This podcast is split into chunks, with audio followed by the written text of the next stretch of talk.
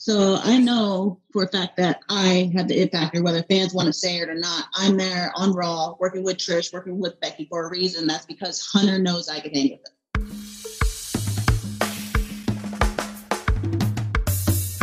What did you do, baby? English Wednesday with a messed up voice because I scream I screamed a lot Saturday and Sunday.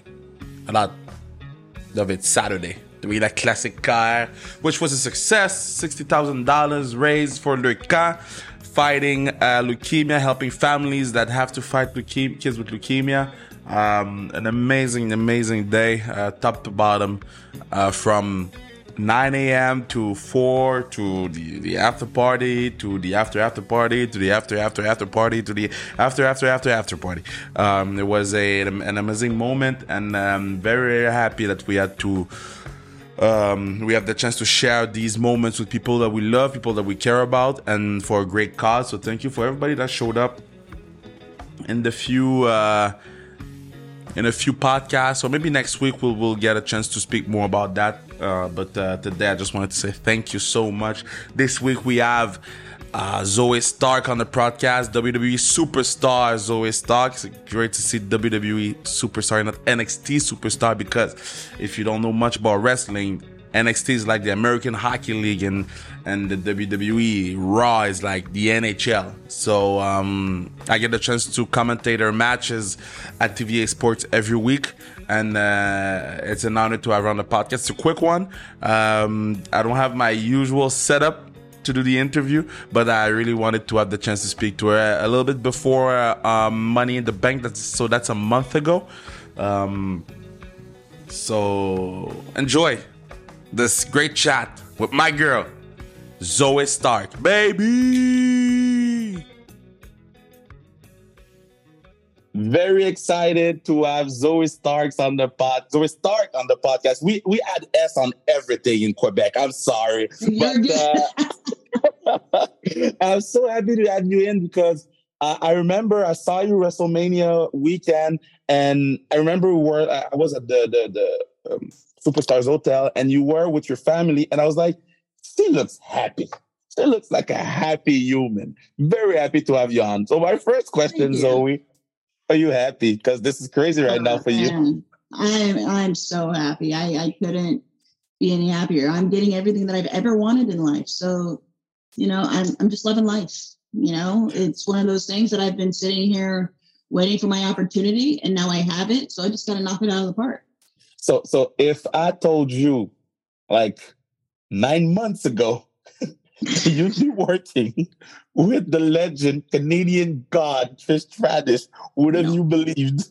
No, how was no, that? I'd be like, how was that? You're crazy. There's no way. There's no way in hell I'd be working with Trish Stratus. Never in my mind did that even, you know, like that never crossed my mind. So like to actually work with her and learn from her, it's great, dude. It's so cool. So I, I, I, was the call when they told you, yeah, Zoey, you're gonna spend a lot of time with Trish. How, was that moment? How, they announced it to you? How was it? Uh, so I didn't really know anything until we were really in uh, Saudi Arabia, and they kind of like Trish kind of came up to me just to kind of like like almost trying to see if I knew something. Like she didn't want to break the news to me yet, so I like had this inkling like something was going on so when I finally got the news, I was like, oh man, that's so cool. So we found everything out in Saudi Arabia, well, really like on the plane pretty much, heading over there. So it, I, I couldn't ask for anything better. So, so, so when I really like the thing behind you, it's changing colors. The eyes are changing colors. What is this? yeah. yeah, so it's a it's a Buddha, and my husband he oh. loves he loves lights. So we bought like a IKEA strip that changes colors and we taped it to the back of it oh. and now it's on 24 7 it never turns off. That's awesome. Okay so so how did it go? Because i get to work with legends in in my line of work and it's always like i'm very happy to work with you but at the same time i don't want to mess up. Yes. how is it for you? Yes dude you hit it you hit the nail on the head. It's one of those things like i'm I don't want to use the term walking on eggshells because I'm not, but I still don't want to screw anything up. I want to make sure that whatever I do, Trish is happy with it, Hunter's happy with it, Bruce is happy. You know what I mean? Like I'm yeah. working with all of these legends and I'm learning so much that I want to make sure that I hit a home run every single time. But it's also impossible to do that. You know, you're going yeah. to fail, going to screw up, and you just got to be okay with that. As long as you, you know you learn from that failure and you grow from it, and try not to make that same mistake again. So yeah, man, it, it could be a lot of pressure. do you do that, that, that? I used to do that a lot when I started working with, like, I work in hockey, my bossy and, and for Stanley Cup and everything. And I used to go up to him and say, was it all right? Do you do that? That was it all right thing? yeah, yeah. I uh after every match, uh Mr. Regal, he's in the back, and I go straight up. He's the first one I always go to. and I look at him, I'm like, so was that okay?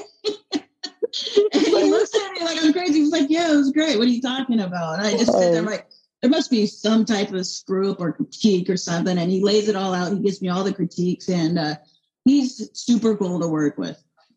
I remember, so so I do the commentary in French in in uh, for Raw mm-hmm. in, in, in Quebec, and I remember we I think we, on the on the one hour feed we got your first promo. I knew you were there, obviously because I watch on the Monday. We go on Wednesdays. We had your first promo. We had your first match, and I was so excited because you looked like you owned the moment. You looked like this is my house and I ain't going anywhere. If they want to take me out, they better call the police. When yeah. when you did that that that snap move at the end, I was like, okay, she's in. How was yeah. it walking down that curtain, mm-hmm. seeing Hunter, uh, Regal, Bruce, everybody, and knowing that, hey, this is it now. I'm on Raw. I'm on Raw. It, it's such a cool feeling, you know, and that's one of the things that's like you got to show confidence there. You know, you mm. can't show that you're insecure or anything, whether I own the place or not, I'm going to show you that I own it mm. and make you believe that I own it because in here I really do. Right. So yeah. every time I walk down that aisle, I'm going to have that confidence knowing that I know what the hell I'm doing and nobody can tell me otherwise.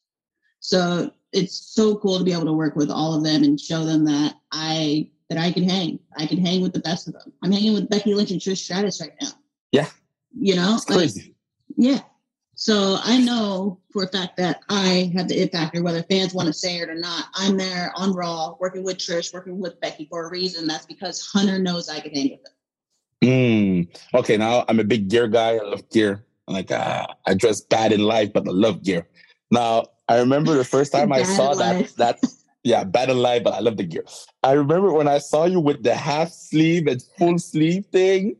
I was like, oh, wait, what? And it grabbed my attention. So, how yeah. important for you is the gear aspect of, of it all? So when I first started, I did not like started as far as on the indies. Like I didn't realize how important gear was, mm-hmm. you know. So I would just I'm, I'm very cheap. I like I, I like to spend. I, like, I don't want to spend any money, right? yeah, like doesn't matter how much I make, I don't want to spend it. So I would like get the cheap stuff made and be fine. And then I finally uh, met Sue, and she does gear for NXT and main roster.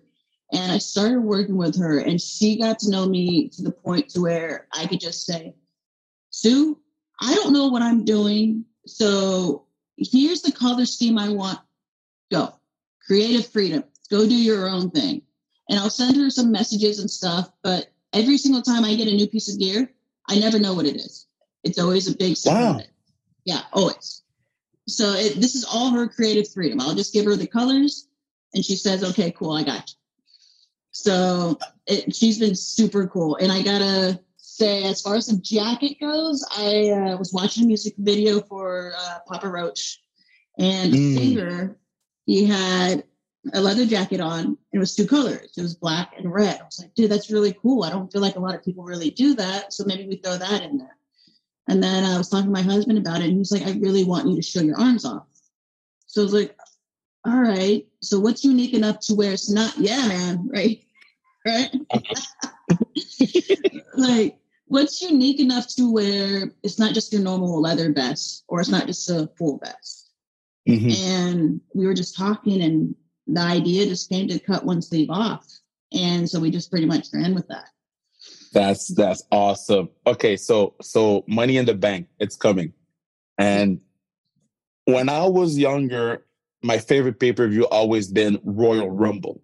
Yeah. And now the youngest generation, more and more I speak to them, I meet them, they get so excited for Money in the Bank. And I understand why, because Money in the Bank is special, but they, Yeah. they love WrestleMania, they love, but Money in the Bank, they get excited because you know that the person that wins this thing is one of the next ones. Yes. Now, to be a part of this match and to put your body on the line like you're about to, how do you prepare? Because you will fall out of that ladder.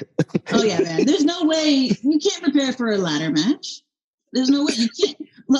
Ladders are not trustworthy. They're not going to stay stay in that same spot that you put them in.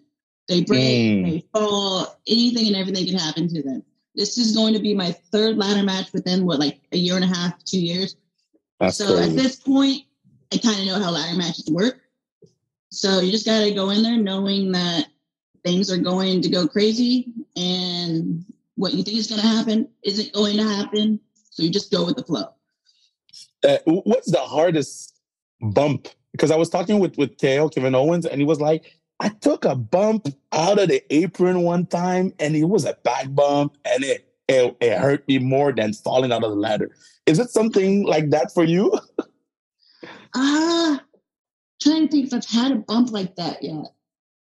Um, It's good. Let's keep it like that. Let's not on. Let's yeah, man, I that. can't think of anything. I mean, the last That's ladder good. match that I had, I uh, I got knocked onto a ladder, and Yeah.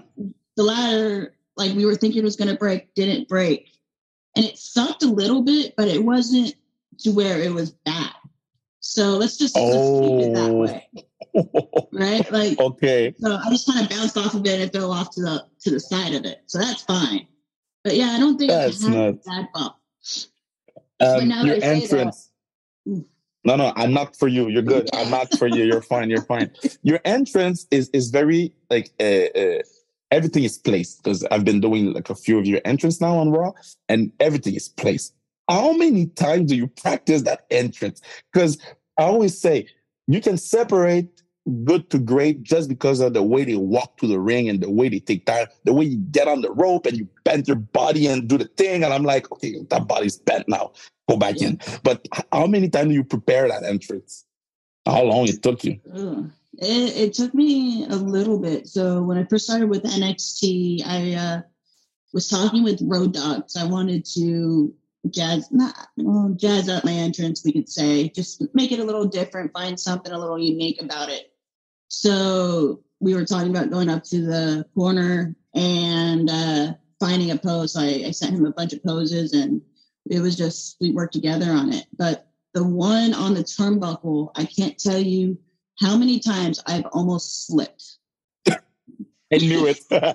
Yeah, it's almost like I, I was talking to someone yesterday. I was like, I might need to find a different way to get down off that turnbuckle instead of just jumping.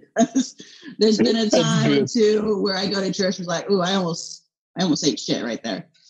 That's crazy. I don't want to take too much of your time because you got a lot of media to do, but I, I want to tell you that I'm very uh, um, happy to have the chance to speak to you, and I'm very grateful to see you do what you're doing because um, I watch you from NXT and uh, from those funny vignettes in the restaurant to now working with Trish Stratus. I remember those vignettes. Do you remember those vignettes? I, I definitely remember those vignettes. I think I heard, uh, I heard Trish was watching one, and she, she was just like, "What the hell is going on in this restaurant?" I like, I don't, I don't know. It wasn't, But- it wasn't my but- idea. but from the vignettes in the restaurant to doing what you did in Saudi Arabia to uh, uh, uh, now what you're doing on Raw, on TVA Sport, on on the USA Network, I just want to say I'm very very proud of you. And that person that I saw in the restaurant laughing and joking with her family is the same person that I see on the Zoom call right now, and that's. Uh, very important. Uh, so congratulations on everything and take ass that money in the bank. Do your thing. We're behind you, and I will keep on cheering you because I'm, I'm one of the bad guys on the show. So I cheer you. I cheer you. You better always cheer me. I'm expecting Yeah. that from you. Okay. Stay, stay bad, and I'll keep on Yeah. cheering you. All right. Thank you so much, Done Zoey. Thank you so much All for right. your time.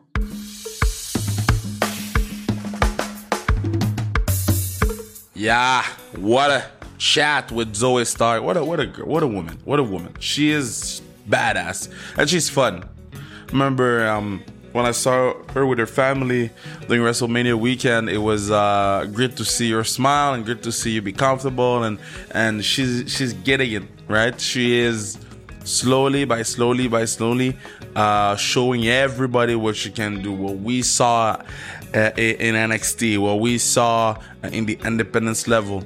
There's always talk that we know. Um, y'all haven't seen half of it yet. So, and not because she doesn't want, because it takes time to to people to, you know, she doesn't get 30 to 40 to 45 minutes of TV time every week. She gets her uh, 10, 20, and, and she's murdering it every time. And I'm very proud of her, very proud of what she does. And um, it was my honor to receive her on my podcast. She's the third WWE superstar that we get on the podcast. And, uh, it's pretty cool because all, all of them have been um, women's uh, superstars, so WWE superstars. So it's pretty cool to continue our uh, legacy of supporting women's sport, but doing it in a way where we get to have international superstar.